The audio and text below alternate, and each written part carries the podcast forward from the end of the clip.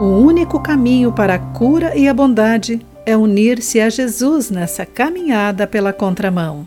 Olá, querido amigo do Pão Diário, muito bem-vindo à nossa mensagem de esperança e encorajamento do dia. Hoje vou ler o texto de Win Collier com o título Andando na Contramão. Por um acaso, encontrei um documentário britânico de 1932 sobre Flannery O'Connor, aos seis anos, na fazenda da sua família. Ela chamou a atenção porque ensinou uma galinha a andar para trás. À parte deste fato inusitado, achei esse vislumbre da história uma metáfora perfeita. Ela tornou-se uma aclamada escritora norte-americana. Por suas sensibilidades literárias e convicções espirituais, ela passou seus 39 anos definitivamente andando para trás, pensando e escrevendo de maneira contracultural.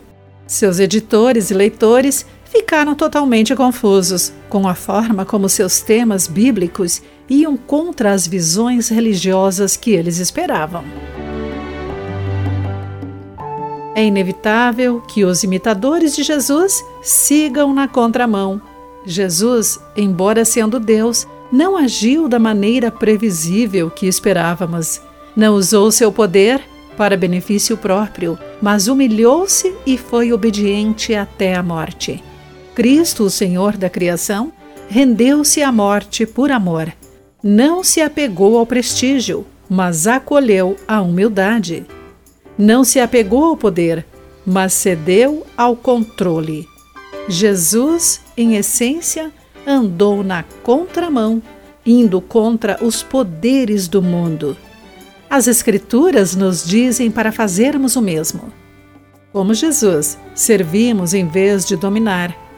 Movemos-nos em direção à humildade, não à proeminência.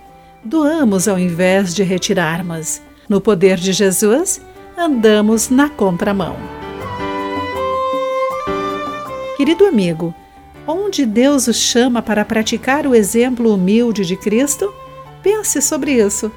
Eu sou Clarice Fogassi e essa foi a nossa mensagem do dia.